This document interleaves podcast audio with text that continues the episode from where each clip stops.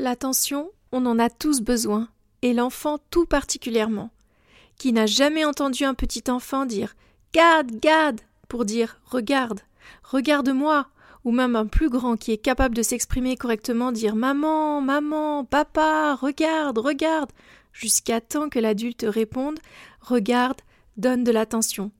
C'est un des premiers mots qui sort de la bouche de l'enfant après papa, maman, miam, donne. C'est dire son importance et c'est ce dont nous allons parler dans ce podcast. Vous écoutez Le Secret de l'enfant, un podcast qui va répondre aux questionnements de terrain des professionnels de la petite enfance qui cherchent à améliorer leurs pratiques et toujours mettre l'enfant au centre de la réflexion mais aussi aux parents soucieux de comprendre et de donner le meilleur à leur enfant. Je suis Lynn, infirmière puéricultrice, fondatrice du site Ici Montessori, formée à la pédagogie Montessori à l'AMI et professionnelle auprès des enfants depuis plus de dix ans. Être regardé, observé, comblé par l'attention des adultes, mais aussi soutenu par ce regard qui joue le rôle de contenance psychique. L'enfant a un profond besoin que l'adulte le regarde, l'observe, le nourrisse affectivement par son attention. C'est un besoin primordial qu'il exprime dès qu'il en a la capacité, comme nous en sommes tous témoins avec nos propres enfants ou sur notre lieu de travail, pour ceux qui travaillent auprès des enfants. C'est ce qui est d'ailleurs très difficile pour l'adulte qui est en charge de plusieurs enfants sur un lieu d'accueil d'être sollicité de nombreuses fois par plusieurs enfants en même temps. Pour rappel, en France, la loi en vigueur est de un adulte pour six enfants non marcheurs, ou un adulte pour huit enfants marcheurs. Pour comparaison, en Angleterre, nous sommes à un adulte pour trois enfants non marcheurs et un adulte pour quatre moins de trois ans. Ce qui est de toute façon énorme si l'on considère le degré de dépendance du petit enfant et de son besoin inné d'attention. Voilà, c'était juste une parenthèse. Quand on est parent, c'est la même chose. À la maison, à partir de deux enfants, ça devient difficilement gérable. On ne va pas se mentir. Si on veut avoir une activité euh, quelle qu'elle soit en même temps, là c'est carrément impossible. Sans parler des besoins primaires euh, de l'enfant tels que le nourrir, effectuer son change, le maintenir dans un état d'hygiène euh, satisfaisant, en regard de son degré de dépendance, plus il est petit, plus il a besoin d'assistance, ce qui est normal, puis plus il grandit, plus d'autres besoins se développeront, comme ceux de veiller à sa sécurité par exemple, tout en le laissant assez libre pour faire son expérience. Vous voyez de, quoi je parle. Durant ma formation de puéricultrice, nous nous sommes formés à l'observation du bébé, car vous allez voir que l'observation permet de nourrir ce besoin d'attention de l'enfant aussi. Je me suis personnellement beaucoup intéressée à l'observation selon Esther Bick pour l'élaboration de mon travail de fin d'études. Alors, c'est quoi l'observation selon Estervik C'est observer un petit enfant avec discrétion, donc pour ne pas biaiser euh, l'observation, dans son milieu familial en se rendant au domicile d'une famille qui a donné son accord. Euh, pour cela, une heure par semaine, de la naissance de l'enfant jusqu'à sa deuxième année de vie. Il ne faut donc pas prendre de notes pour ne pas être parasité durant cette heure et rester dans l'observation avec bienveillance et un certain détachement de ce qu'il se passe afin de ne pas être impliqué émotionnellement pour rester complètement factuel. Il n'y a pas de jugement apporté à l'issue de ces mois auprès de l'enfant dans sa famille puisqu'il s'agit uniquement d'une observation fine. Ensuite, quand l'observation est terminée, on prend des notes assez rapidement pour ne pas oublier ce que l'on a pu voir, et à la suite de cela, il y a une supervision en groupe pour prendre du recul, démêler notre ressenti et permettre de rediriger notre esprit vers le but de l'observation. Donc quel est, le but de ce travail? Eh bien, c'est de comprendre de manière précise les messages du petit enfant qu'il ne peut pas encore communiquer avec sa parole et ses pensées. Cette forme d'observation, qui en plus d'être contenante pour l'enfant et sa mère, permet d'apprendre à traduire l'inconfort ou même la détresse de l'enfant, comme on peut le voir malheureusement en pouponnière ou par exemple euh, en néonate, en PMI, en pédopsie. Cette démarche permet une compréhension fine de l'enfant pour mieux répondre à ses besoins, surtout quand on sait l'importance des primos expériences dans la vie d'un humain. Si cela vous intéresse, Pierre de Lyon en a fait un ouvrage intitulé L'observation du bébé selon Esther Bick. Euh, c'est à la collection 1001 bébés. Euh, je mettrai le lien du livre en description de cet épisode.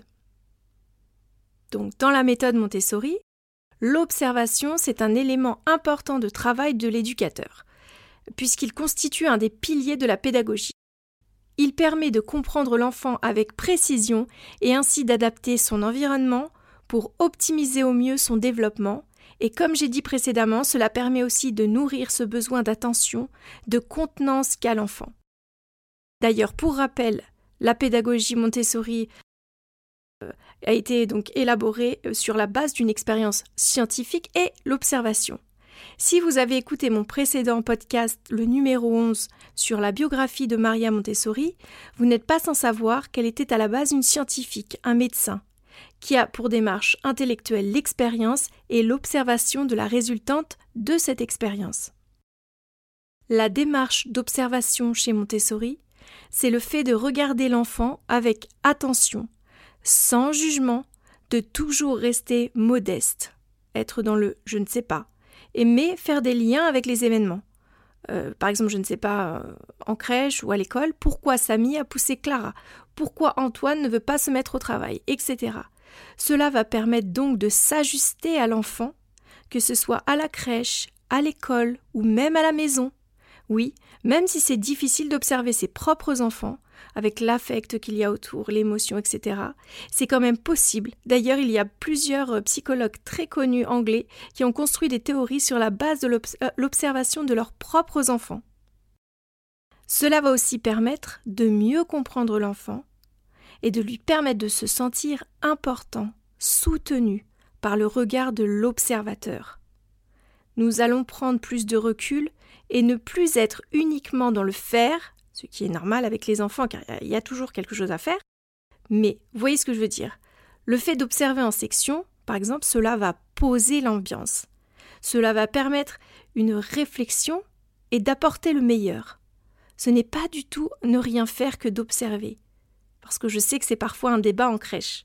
Quand il y a une personne qui, se détache pour observer, euh, je sais qu'en équipe, il y a toujours les, autres personnes ne trouvent pas cela juste. Elles ont l'impression que l'autre personne ne fait rien. Mais au contraire, c'est une fonction centrale dans l'accueil de l'enfant. D'ailleurs, Montessori nous propose trois types d'observation. En premier, nous avons l'introspection, euh, qui est le fait de mettre sa conscience euh, dans nos gestes, nos paroles, et qu'est-ce que ça va produire sur l'enfant de faire bien attention à chaque chose que l'on fait. La deuxième, c'est l'observation directe. Donc c'est là où on s'assoit, on prend son petit carnet, euh, on se prépare des objectifs. Par exemple, oh, tiens, aujourd'hui je vais euh, observer le développement moteur des enfants. Euh, aujourd'hui je vais observer l'appréhension fine ou alors en cas de, de morsure, je vais observer qu'est-ce qui se passe, etc. L'agressivité de l'enfant. Et on observe sur une plage horaire assez longue par contre, environ 3 heures, et on prend des notes en expliquant au préalable aux enfants que l'on va observer. Et enfin, en troisième observation, on a l'observation participante. Alors là, c'est un petit peu euh, entre euh, l'introspection et l'observation directe, puisqu'on est en action, bien sûr, donc on est auprès de l'enfant, on l'assiste pour euh, manger, pour s'habiller, etc. mais en, tout en conscience, en faisant attention à ce qu'on fait et en observant en même temps. En vous exerçant à observer un petit groupe d'enfants, vous allez vous apercevoir que le fait d'observer va canaliser les enfants et absorber leurs besoins d'attention que vous aurez comblés en observant. Dans les écoles Montessori, l'observation a une place centrale dans la mise en place du matériel, des activités, et on éduque l'enfant dans sa singularité, qui sera mise en lumière justement par l'observation que vous allez faire. L'enfant, cet être ultra sensible en plein développement, a besoin d'attention pour bien grandir. Ce regard, cette attention l'enveloppe, le contient, le sécurise, ce qui va lui permettre d'aller de l'avant, de découvrir et de s'aventurer pour connaître son environnement. Et la meilleure façon d'en prendre conscience, c'est en l'observant. Merci d'avoir écouté cet épisode jusqu'à la fin. J'espère qu'il vous aura fait réfléchir, qu'il vous aura apporté des réponses. Si vous avez aimé ce podcast, partagez-le, abonnez-vous, laissez-nous un avis sur Apple Podcast ou Spotify. Je vous dis à très vite sur le secret de l'enfant.